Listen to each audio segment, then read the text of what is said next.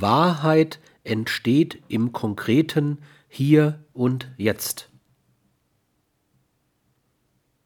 Hier seien zwei Entwürfe erwähnt, die dem Anliegen gerecht werden können, den Missbrauch des Wortes Wahrheit zu beheben.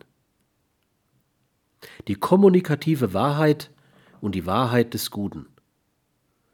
Beiden Ansätzen ist gemeinsam, dass Wahrheit vom Sockel der Dogmatik gestürzt und im Raum des Geschehens, des Sich-Ereignens aufs Neue geboren wird.